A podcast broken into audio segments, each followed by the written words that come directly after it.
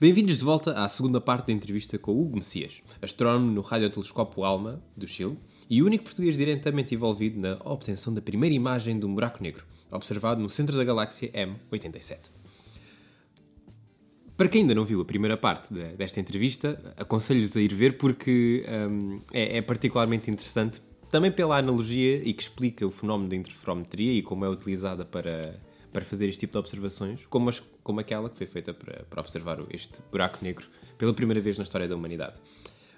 Portanto, Hugo, uh, bem-vindo de volta e gostávamos de perguntar como foi fazer parte da equipa que processou o primeiro olhar da humanidade para um objeto como um buraco negro, uma imagem tão histórica e que não deixou certamente ninguém indiferente. Um, efetivamente foi, foi uma grande experiência, como, como seria de esperar, uh, mas também ver a coisa acontecer, ver de certa maneira a própria equipa estar um bocado nervosa porque não sabia se efetivamente era possível, uh, porque havia umas, umas certas incertezas em, em ambos, ambos em ambos, ambos os buracos negros que nós estávamos a, a apontar, um, havia incertezas que faziam possivelmente duvidar que uh, o tipo de imagem uh, seria possível.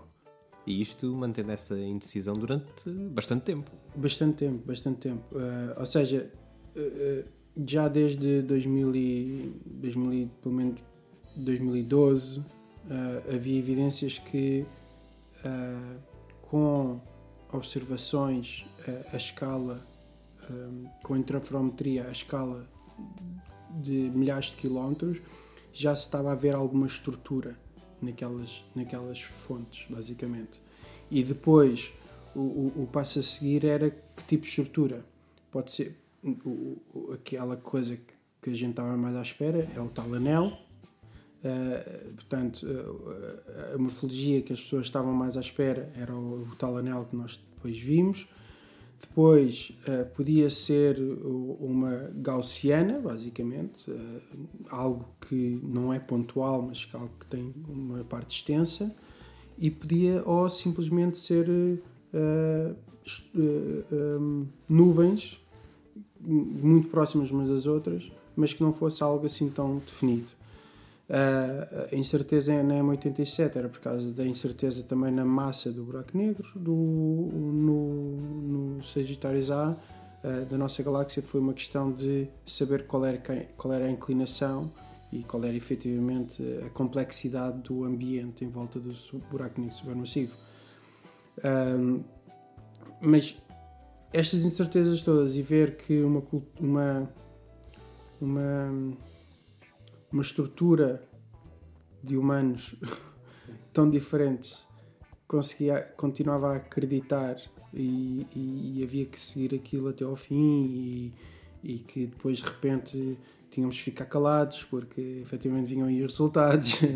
E, foi basicamente nós começámos as observações de 2017 até 2019 portanto dois anos foi basicamente as pessoas tanto no Alma como exteriormente, a perguntar sempre quando é que vem a imagem, quando é que vem a imagem, que coisa. e depois inicialmente as pessoas queriam era a imagem de Sagitário A, porque é da nossa galáxia, mas a primeira que veio foi da M87, depois então o que é que se passou com a outra, não sei, não sei mais, então mais não sei quantos anos a perguntar o que é que se passa, quando é que vem, quando é que vem, e, e, e eu, na verdade, não, não faço parte mesmo do Event Horizon Telescope, eu sou um, um colaborador uh, que está dentro do Alma. Portanto, hoje em dia, na altura em 2017 não, não era o caso, eh, estava no grupo, mas não estava a liderar e hoje em dia estou a liderar a parte de coordenação deste tipo de alterações dentro do Alma. Uh, e por isso é que por isso é este este contacto muito próximo com o Event Horizon Telescope. Um, e, e, e, portanto, essa experiência depois de coordenação das observações, o que é que o Alma pode dar, o que é que. Um, o, o que é que às tantas, ok, esta, esta outra estação precisa deste tempo, ou precisa de observar neste dia, porque nós vamos fazer o esforço e vamos fazer esta maneira, vamos moldar o nosso plano semanal para encaixar este tipo de observações, porque isto e porque aquilo. Portanto, essa dinâmica do momento é, é aquele frenesim, é, é muito giro. Uhum. acho que, aquele, que quando, estamos, quando chegamos ali é, é sempre stress. É, há sempre stress. É sempre muito complicado porque uh, às tantas a, a coordenação toda dos, dos programas de observação não é a coisa mais fácil porque na altura tínhamos oito estações, agora temos muitas mais. Portanto, uh, essa coordenação não é de todo fácil e até chegar a um plano final uh, há muito uh, para lá e para cá, conversas para lá e para cá. E depois é a parte de eu coordenar a, a minha equipa para às tantas conseguirmos preparar as observações da parte do alma. E depois, quando chega às observações, estar ali a apontar para o sítio certo do céu ao segundo certo, não é à hora certa, é ao segundo certo. Portanto, um, e, e, essa parte, essa parte, essa dinâmica é, é gira, é, é, intensa, mas é, no final uma só olha para trás e, e sentes-te útil, não sei. acho que é um bocado esse o propósito humano, não sei. Mas no final acho que todos concordamos que valeu a pena o esforço e continua a valer pela imagem que vimos, para a primeira, pela segunda e quem sabe se viram mais. Já vamos lá, também vou perguntar, também vamos perguntar sobre isso. Exatamente. Uh, antes disso, gostava de perguntar que propriedades físicas do, portanto, do buraco negro da M87 é que nós conseguimos estudar a partir da, da primeira imagem que, que foi divulgada? Uh, bem, as propriedades, agora de números assim de cabeça, não tenho, não, já não tenho assim de memória, mas por exemplo, uma das coisas que se conseguiu confirmar é que, eh, há bocado te referi, que havia duas estimativas para a massa do buraco negro da M87. Uma das estimativas vinha da dinâmica do gás próximo do buraco negro e outra da, das órbitas das estrelas uh, no centro, do, ali no bulge galáctico. Pronto. Uh, e não sabia qual é que estava certa, mas as duas estavam, tinham uma diferença quase de um fator de 2. E se fosse e se a que tivesse correta era a do gás, então não se teria visto o, o anel. Teria-se visto assim algo que talvez seja o anel. Pronto, aqui desta maneira viu-se mesmo o anel e portanto a, a, estimativa mais alta era a que estava correta, que era, vinha da estimativa das, da dinâmica das estrelas e, uh, portanto, só com essa observação, ok, temos esta concordância entre as duas. Depois, uh, conseguiu-se perceber como é que o material estava a rodar e, e também com a ajuda de outras observações, nomeadamente a caracterização do jato que sai da M87, conseguiu-se perceber que tanto o buraco negro como o material à volta do buraco negro estão a rodar no mesmo sentido, é? com uma certa inclinação. Uh, neste caso, como nós observamos, é, está no sentido do ponteiro dos relógios, com uma inclinação para a direita. Ou seja, a parte esquerda está um bocado mais próxima de nós e está a rodar assim. Por isso é que a parte de baixo está mais brilhante, porque isto basicamente é chama-se um Doppler boosting, porque é um material que vem na nossa direção uh, que fica a brilhar mais por causa dessa. Porque, é, porque já está a velocidades relativistas, acontece este efeito. Uh, depois, eu, eu, disse a direção de rotação do buraco negro, mas não, não, não disse uh, basicamente exatamente quanto, a velocidade, basicamente o spin. Isso toda a gente quer saber o spin. E nessas observações, outras coisas que não se conseguiu uh, determinar corretamente foi a quantidade de material que estava uh, a ser como que engolido, engolido por este buraco negro. E isso tivemos que esperar uh, alguns anos mais até termos a caracterização do campo magnético, ou seja, da polaridade, polarização desta fonte. E aí conseguiu-se perceber que está a, a, comer muito pouco, é, é, no sentido em que é um buraco negro supermassivo, mas depois o tipo de, um, de acreção é muito pouco eficiente. Um, estamos a falar uh, de talvez milhares de vezes mais baixo do que é o máximo considerado, uh, teórico neste caso. Mas, mas depois é um campo magnético ordenado, não é turbulento, digamos. Isso que se conseguiu depois com as mesmas observações, mas com, com cuidado de análise muito, muito, mais, muito mais elaborado, conseguiu-se depois perceber também estes, estas propriedades da fonte. essa, as, essas medições da eh, polarização, portanto, também foram medidas pelo, pelo ALMA. Eh, pelo, pelo ALMA, sim, mas estas que se mostraram foi com o Event Horizon Telescope. ok? Portanto, o conjunto do, do ALMA com uma série de outros radiotelescópios Exato. na Terra unidos pela interferometria. Exatamente, exatamente. Basicamente, neste caso, o que acontece é que nós, para fazermos estas observações, juntamos ah, o sinal todo das antenas do ALMA e fazemos a vez de um, ah, ah, nós- um, um prato único, ou seja, um telescópio único, que, seria, que é o equivalente a ter um, um telescópio de 73 metros a coletar dados. Portanto, isso é um bocado diferente da interferometria. Uma interferometria faz essa interferência e podes ir até 16 km. Está bem? Neste caso é mesmo juntar, somar este, este sinal todo que entra por estas antenas e depois no final só tens é uma voltagem. Porque basicamente é isto, é tu é, tornas esta radiação em voltagem, é isto que tu medes. E depois nos, nos supercomputadores, tanto na Europa como nos Estados Unidos, depois tu fazes interfer- interferência de voltagens. Portanto, depois, depois tens esta questão de tornar aquilo que nós estamos a falar, da interferência, destes sinais, tu depois, com estas técnicas, consegues fazer uma imagem. Pronto. A parte da, da, da polarização, ah, o, o interessante é que permitiu-nos saber melhor quanto é que ele estava a comer, mas também a intensidade do, do campo magnético. Uma das coisas que, que achei piada é que a intensidade do campo magnético é, na verdade, a mesma intensidade do que talvez os, os, os ímãs mais fortes de frigorífico. é? Quando vocês, bem, vocês conseguem sentir a força magnética dos, dos ímãs de frigorífico quando estão muito próximos. E vocês sentem que é difícil estar ali a manter aquele, aquele último milímetro. É difícil manter, certo? Sem algum apoio. Pronto. Agora imaginem isso, mas do tamanho um campo, ou seja, um campo magnético, em vez de ser este que vocês têm na mão, algo do tamanho maior do que o sistema solar. Portanto, é algo abismal. é?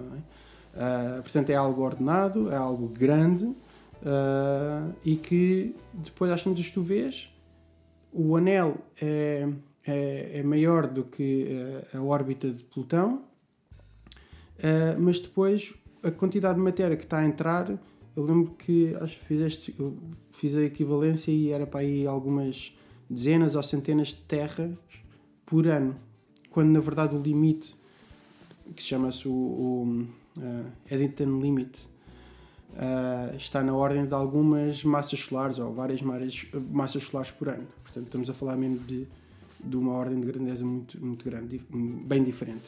Um, mas pronto, acho que é um bocado isso. É, é- é- estas grandezas é, é impressionante. Depois saltas para os Sagitários A e estás a falar de uma coisa que é mais pequena do que a órbita de Mercúrio e está a comer o equivalente a, a- a menos de uma lua por, por ano. Também, novamente, é uma eficiência muito baixa para o tamanho do, de- do buraco negro que, que estamos a falar. Porque que. primeiro deixa-me dizer que é fantástico essa, essas noções de escala que nos passaste. Três vezes o tamanho do, do sistema solar para, para o Brock Negro da M87. Acho que é uma coisa fantástica de imaginar. Eu não- eu- eu- agora só um, é um detalhe. Eu não- normalmente não, nunca digo essa do, do três vezes, porque basicamente nem nós sabemos onde é que termina o sistema solar. Vocês próprios trabalham nessa área. Exato. Pronto. E é, mas, é, mas é grande, pronto. É a única palavra que temos é grande para aquilo. Sim. Mas ainda assim, uh, falando das distâncias abismais a que esta galáxia M87 está de nós, é fantástica a capacidade de resolução que, que este Event Horizon Telescope tem para conseguirmos eh, observar algo que, apesar de ser tão grande, é pequeno em termos, em termos angulares no céu. A analogia que eles fazem sempre eh, não nos liga muito, mas, mas uma, uma analogia que, nós, que, que é mais próxima de nós é quando alguém em Brasília ou em qualquer ponto do Brasil eh, estar a, a, a tentar observar o, alguém com uma agulha no alguém com uma agulha na mão em Portugal e tentar com uma precisão que é do buraco da agulha. E está a tentar observar uma coisa que é a abertura da caneta que nós temos as canetas aquela abertura que no final fazem clique clique e aparece o biquinho esse buraco é o tamanho do, do, do anel que nós vemos aparentemente. ver? Mas à distância de Brasil para Portugal. Sim, é, é mínimo. Ou seja, também poderíamos com essa resolução ah, angular ver as pegadas, por exemplo, do primeiro astronauta na Lua, diria eu. não? sim, sim. Isso é- o que é fantástico. Sim. E seguindo ainda no tema dos buracos negros e, e- e das galáxias, eu queria te perguntar porque é que é importante nós estudarmos estes objetos ah, fantásticos no, no mundo da física e, em particular, porque é que é importante estudarmos o buraco negro no centro da Via Láctea ah, para compreender, por exemplo, a sua evolução. Bem, ehm, por um lado, eu acho que o, o, o, ponto, o ponto mais importante a transmitir aqui é estes buracos negros são laboratórios que tu nunca conseguirias reproduzir aqui na Terra. Portanto, são laboratórios naturais em que tu esticas a tua, a, teu, a tua compreensão da natureza ao máximo. Essa é basicamente a grande noção porque é que tu queres estudar ou estudar estas as imediações dos buracos negros. Depois, agora, porque é que os queres estudar em termos de evolu- evolutivos? Aí é porque hoje em dia tens a possibilidade, há o, há, ah, ah, ah, o cenário em que os buracos negros podem influenciar a evolução das galáxias. Pronto. Ainda não é certo, mas é possível. Há dois mecanismos. Um é porque temos, muitas vezes, o- os buracos negros, quando estão a, a, a acretar matéria ao seu limite, o disco da acreção, nós chamamos de acreção, que está nas imediações do que nós vemos como sombra do buraco negro, ah, esse, esse disco está muito quente. E ao estar muito quente tem uma emissão térmica muito, muito alta. Então vai ser muito luminoso, ao ponto de, por vezes, ser mais luminoso do que a própria galáxia em que está. Exatamente. Pronto. E e- esse, esse modo evolutivo é um modo que se pensa que é, de certa maneira, rápido. Não é? E às vezes é esporádico. Mas não se sabe se é esporádico, se é algo mais longo. Mas, em princípio, por ser tão, tão intenso, muitas vezes in- intenso, e os modelos mostram que muitas vezes é esporádico. Pronto.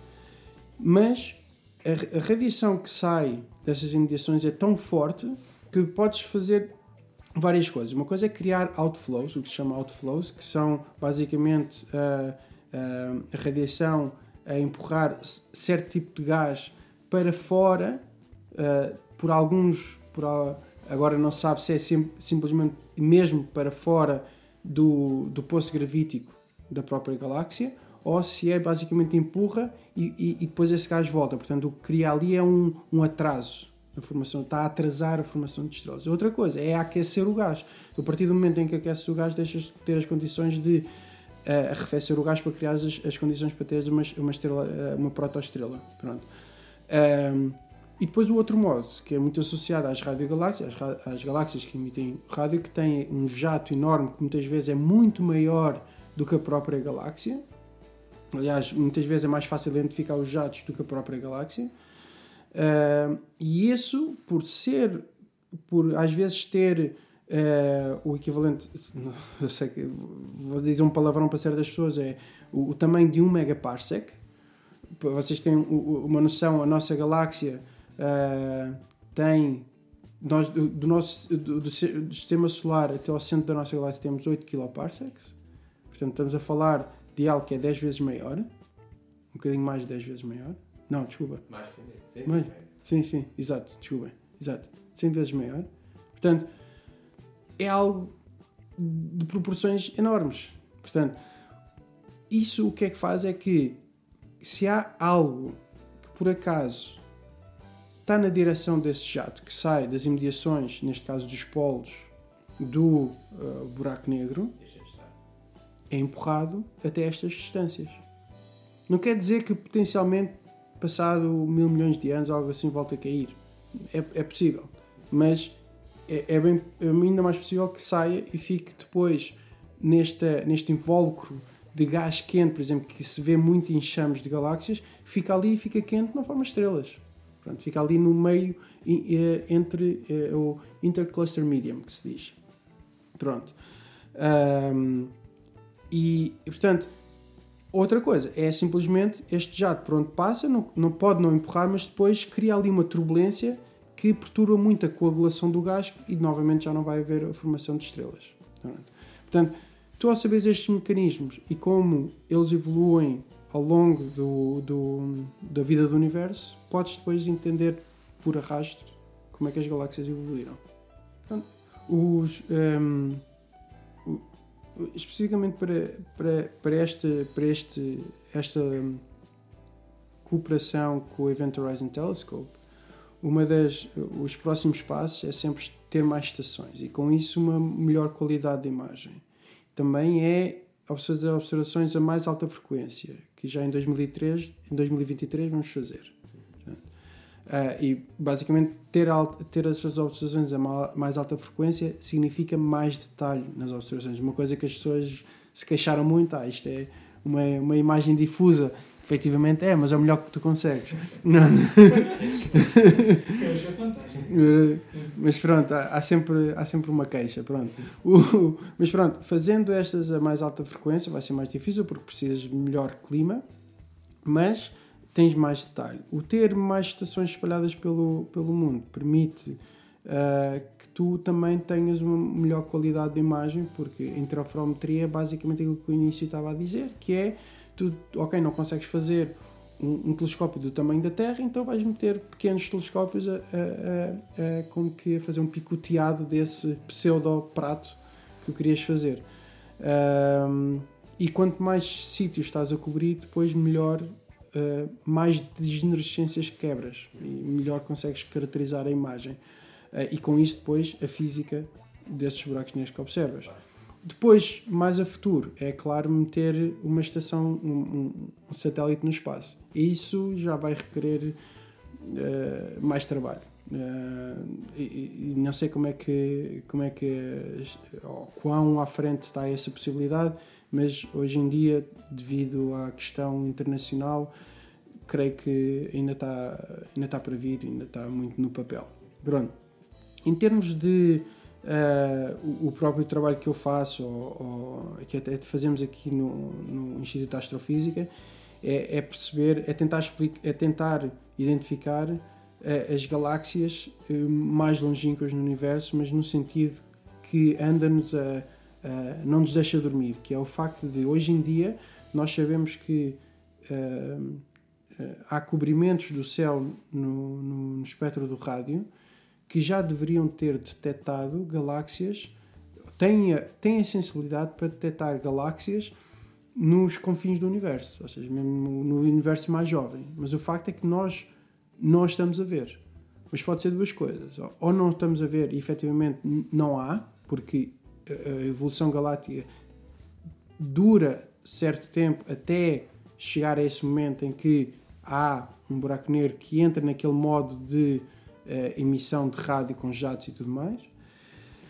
Há o facto de termos uma radiação cósmica de fundo, que se calhar alguns de vocês uh, conhecem melhor, uh, mas como, como temos um universo mais jovem, temos um, uma radiação cósmica de fundo mais quente, a interação destes, destes, um, destes jatos uh, é, perdem, é, ou seja, a interação dos eletrões com o, a radiação cósmica, cósmica de fundo, então já não emitem tanto em ciclotrão, que é como nós vemos.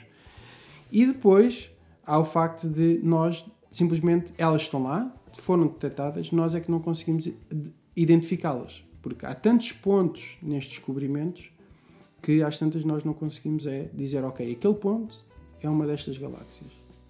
Porque depois tu ao conseguires perceber, identificá-las, depois consegues depois comparar com os modelos uh, que se fazem de evolução galáxia e dizer onde é que eles estão corretos ou não.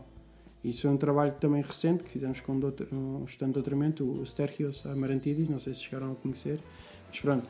E ele basicamente comparou vários uh, modelos uh, de, de de última geração, digamos, comparou com as últimas observações e percebemos que ainda temos muito que, que chegar lá, basicamente. Os modelos que ainda temos ainda têm muito que andar ainda. Exato, eu queria mesmo perguntar sobre isso. Uh, uma das áreas da, da, astronomia que mais tem uh, surgido ultimamente tem sido a questão da. Uh, acho que o termo é astronomia um, com, com, resolução temporal, digamos assim, em, em que nós conseguimos ver a própria variabilidade a acontecer. É algo que é possível com o ALMA? Um dos últimos resultados, depois da apresentação dos resultados de Sagitários A, foi usar os próprios dados do ALMA por si, só, uh, para caracterizar um, o que nós chamamos uma flare. O flare é basicamente um, um aumento repentino da luminosidade uh, de Sagitários A. Um, e percebeu-se que, uh, baseado em, em, na polarimetria, ou por exemplo, na polarização da fonte, conseguiu-se perceber que havia como que o entrelaçamento do campo magnético que criou ali uma bolha de gás muito quente que andou durante 70 minutos à volta do buraco negro, muito próximo da sombra do buraco negro, uh, e conseguiu-se descrever isto uh, sem resolver, sem ver a própria, mas simplesmente baseado na polarimetria, mas também na probabilidade uh, do fluxo do Sagitário A, conseguiu-se perceber que muito possivelmente era este o, o, que, o que nós estávamos a, a presenciar. E por falar, eh, portanto, temos estado a falar no, no ALMA e no Event Horizon Telescope e recentemente, de certeza que muitos dos nossos ouvintes viram uh, as imagens das galáxias que o, que o Webb tirou. Portanto, o Webb funciona no infravermelho, o ALMA no, no submilímetro. De que maneira é que podem, portanto, os resultados destes diferentes uh, instrumentos e destas diferentes missões podem se complementar, por exemplo, no estudo das galáxias mais jovens no universo? Sim. Dizendo a coisa bem, bem breve, é o, o web, especialmente nas, nas, galáxias eh, mais jovens, observa a componente estelar. O ALMA observa a componente pré-estelar, ou seja, o gás e, e a pós-estelar, que é a poeira. Mas é até tudo, às tantas, é o que eu estava a dizer no, no início do, do podcast, era também, é quase como se fosse um ciclo, está bem? Uh, Começas pelo gás, crias as estrelas, as estrelas depois criam poeira, a poeira serve de catalisador para criar o gás molecular e depois aí continua um ciclo. Uh, mas é, é, é, nisso que são complementares. Depois, às tantas, o web também te dá outras partes, do, de, uh, também te mostra muito o gás ionizado. Uh, Mostra-te depois o, a parte de componente poeira, mas também partículas que estão ali entre o que é uma molécula e o que é, um, um, o que é uma partícula de poeira. Portanto, estão ali, é, são moléculas muito complexas, basicamente. Portanto, é nessa, nessa onda de ordem de grandeza que, ah, nesse contexto que se complementam. Sim.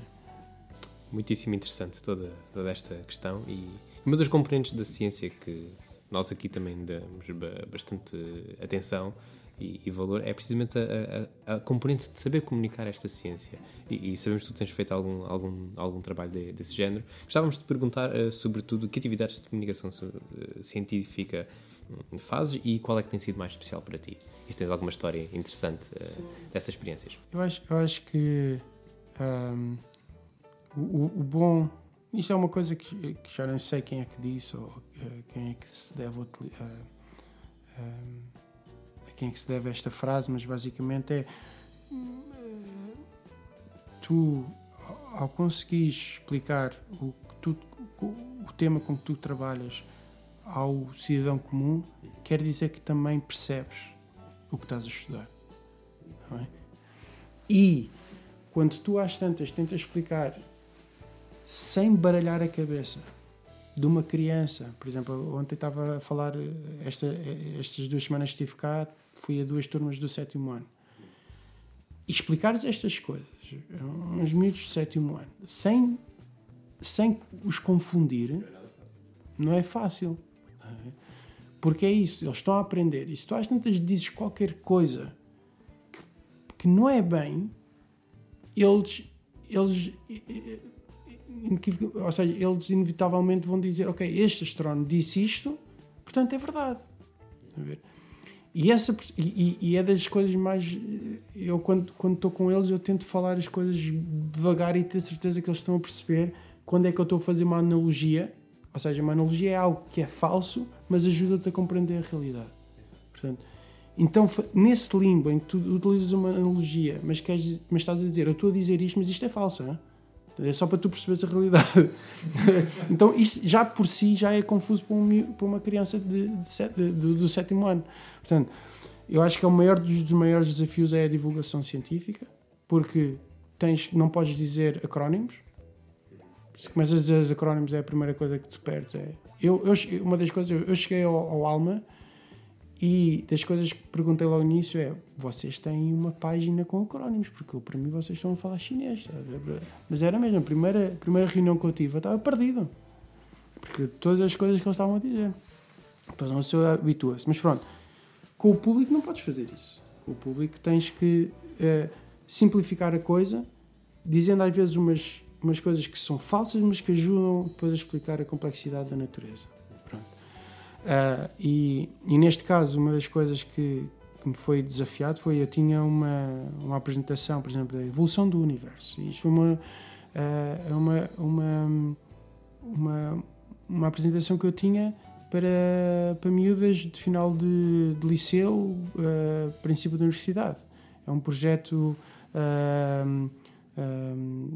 que há no Chile, que, que eu gosto muito, que é basicamente incentivar as mulheres, as tuas mulheres, eh, as atuais as miúdas que pá, sigam, sigam esta paixão que vocês têm e não, não olhem ao que, que lhes te digam lateralmente que isto, não é, que isto é o, os homens, é que isto é uma área dos homens. Não, não é nada.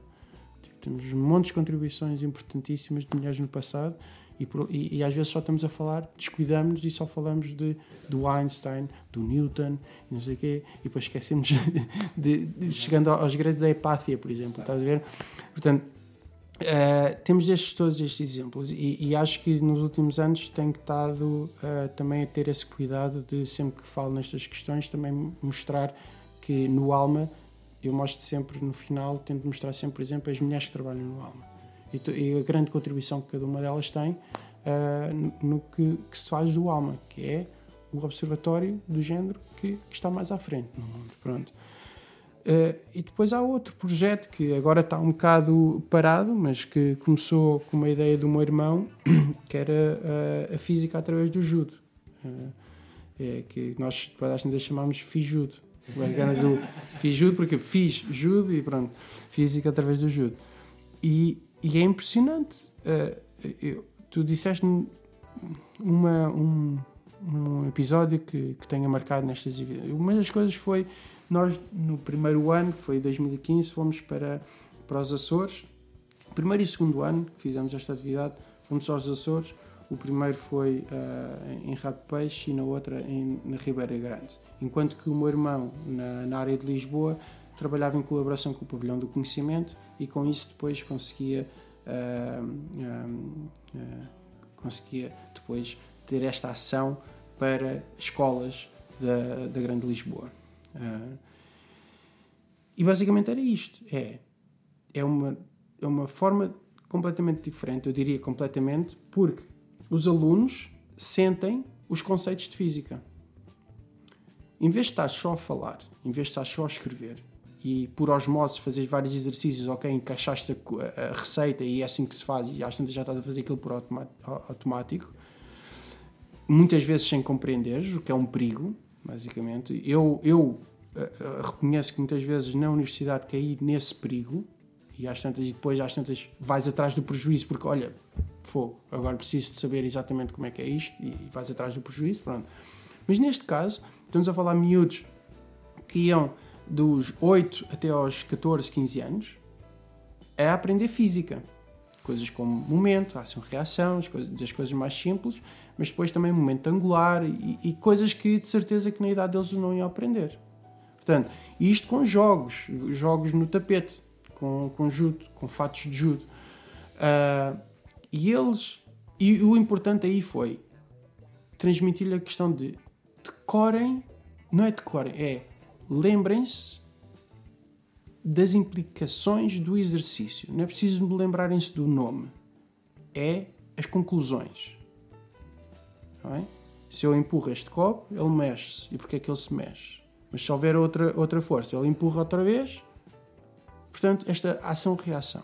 Mas também do momento linear.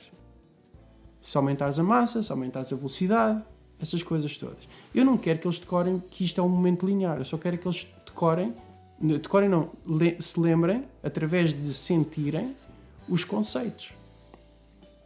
E às tantas eu lembro-me, eh, no segundo ano que voltámos lá, isto foi, era só uma atividade, no primeiro ano foi uma atividade de 4 semanas, no, no, no, segundo ano foi uh, uma atividade de 3 semanas, porque eu entretanto tinha, uh, tinha que viajar para o Chile. Mas nessas 3 semanas voltámos a contactar com os alunos do ano anterior. Isto são alunos que não tiveram acompanhamento durante um ano. E o que me impressionou mais foi eles lembravam-se da maior parte dos exercícios e lembravam-se das conclusões. Lembravam-se do nome? Não, não importa. Lembravam-se das conclusões e dos exercícios. E aprenderam física.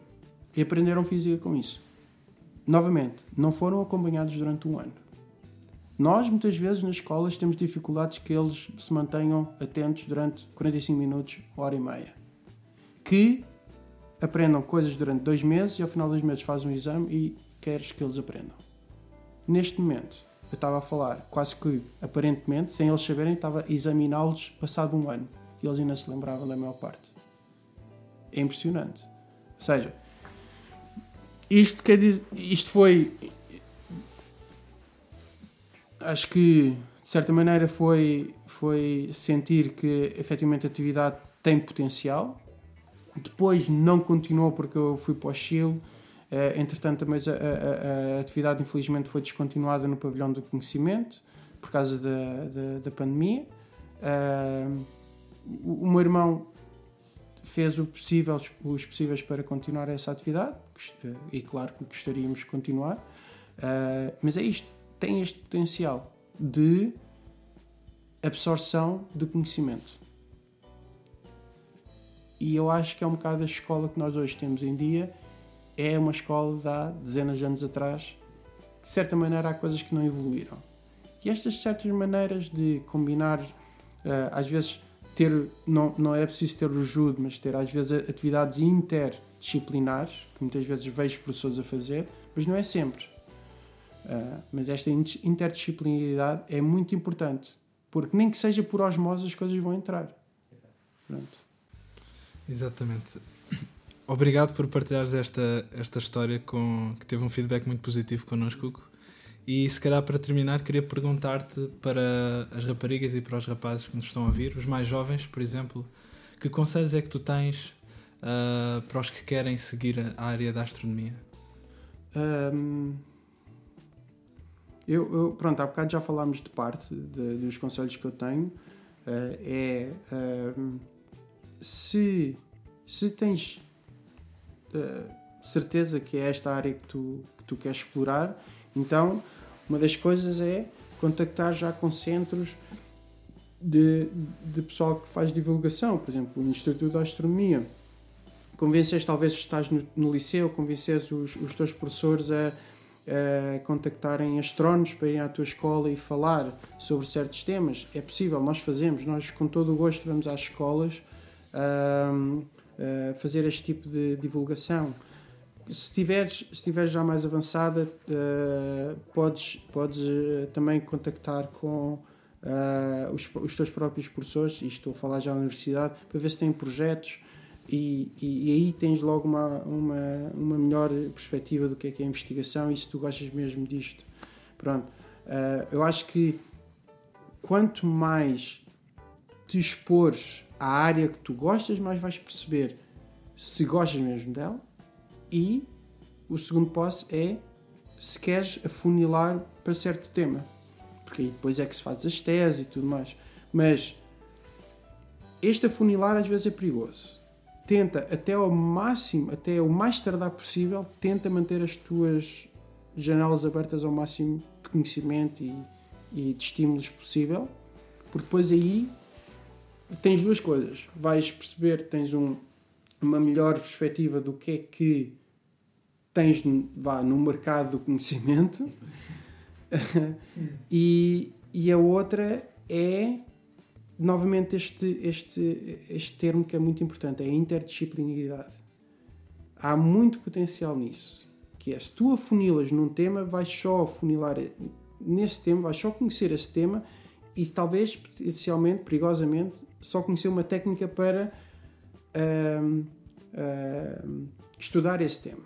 Se tu às tantas mantens uh, o, o, até o mais tardar possível o, o, o teu, os, os, teus olhos abertos a estas coisas, vais depois às tantas caçar, ok, este tipo de técnica, ok, é noutro, é noutro tipo de, de área, mas eu posso tentar explorar e aplicar aqui neste, nesta, neste tópico que eu estou a tentar estudar. Esse tipo de é, interdisciplinaridade é muito importante. E muitas vezes é precisamente aí que, que as grandes descobertas podem ser feitas. Exatamente. exatamente. E é com esta mensagem de explorar a interdisciplinaridade da astronomia que nós terminamos o episódio 2. Muito obrigado, Hugo, por esta conversa obrigado, uh, muito agradável e muito por teres aceitado o nosso convite. Obrigado muito obrigado, Hugo.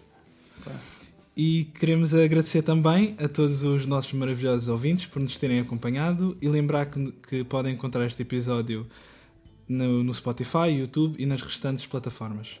Se gostarem do episódio, façam um gosto e partilhem com, partilhem com amigos e colegas que, que, que estejam uh, interessados. Até ao próximo episódio, continuem a navegar pelas maravilhas do universo. Até breve. Até breve. Um abraço.